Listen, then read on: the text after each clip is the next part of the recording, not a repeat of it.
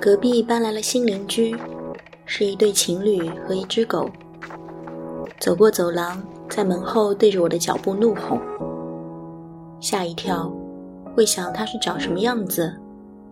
会不会是比手掌大不了多少的小狗？只是有一个铁肺和抗拒新环境的糟糕心情。去南京的高铁上，邻座的短发女孩把羽绒衣卷起来，垫在脖子后面，拿出保温杯，水汽飘出来，闻到淡淡的麦茶香。用包当做手机支架。点开一集《生活大爆炸》，舒服的隔绝世界。非常羡慕，明明是邻座，却觉得他的空间似乎特别软乎乎、热腾腾的。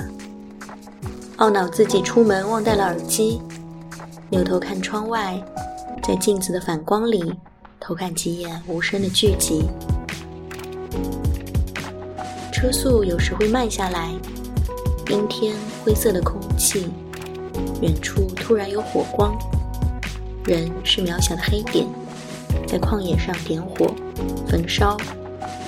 没有绿色植被、金色作物的野地，火焰无法蔓延，突破不了周围光秃秃的土壤，放任火光冲天。想按下暂停键，如果更及时，会收获一张像平原上的摩西那样风格的海报。当日往返，等车的时候无聊观看自动贩卖机，仔细看了每一款饮料的价格，可怕的价格。它不应该出现在人来人往的高铁站，应该出现在末日生还者的废墟边上。永远记不住短信发的高铁的座位号和站台号，打开好几次，每次都看过，忘记，再打开。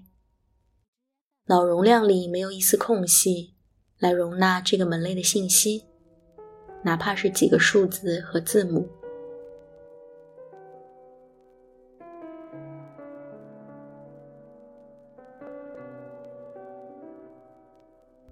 回程的高铁上，隔壁变成了小朋友，妈妈让他自己坐着，刚把背板放下来，小妹妹就开心地说：“妈妈，什么时候开始吃饭呀？”他妈妈笑出来说：“小声一点，这是高铁，不是飞机呀。”被以为桌板放下来就是要放饭的小朋友，可爱到一秒。听说下周一例会取消，双休少了 PPT 的开心，蔓延了三天。周六醒来，整个房间都还在黑暗中，看手机已经是八点半了，很开心，时间比预想的晚。意外收获满意的睡眠，洗漱、打扫。昨晚降温，要换厚一点的被子。把衣服、毛巾丢进洗衣机，在烘干的时间里，看了一下冰箱和囤货。出发去超市采购，在蔬果摊挑挑拣拣。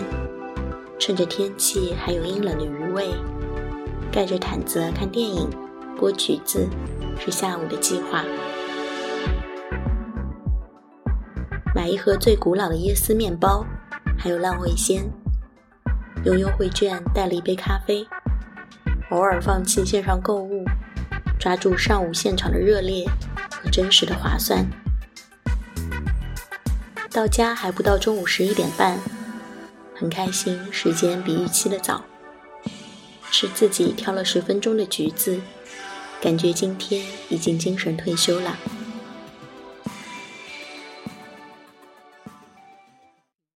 悄悄路过了情人节，收到一个结婚讯息，发出一串恭喜的感叹，做一张婚礼歌单，把黑巧克力融化掉，和橘子混在一起吃。橘子这个水果出现了太多次，放一首冒着果汁气泡的歌曲。那就下一个五分钟融化时间，融化在清新的柑橘空气里。再见。何欲しいものは何？チラシには載ってないな、てちみろ、手前や。大体パワータイプ消費されるマイコどっからの強制生活はだせ勘弁してて。You don't say 何しても飽きてるな。すすべがね。えなんか欲しいけど何をしいんだろう。